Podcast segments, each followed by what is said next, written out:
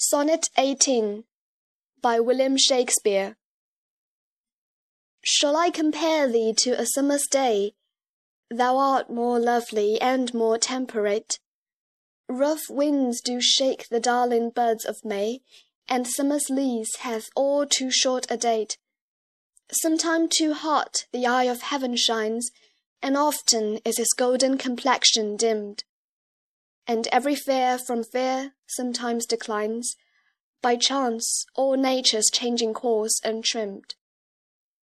But thy eternal summer shall not fade, nor lose possession of that fair thou ownest.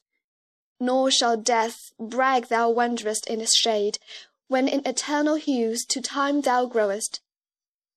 So long as men can breathe, or eyes can see, so long lives this and this gives life to thee.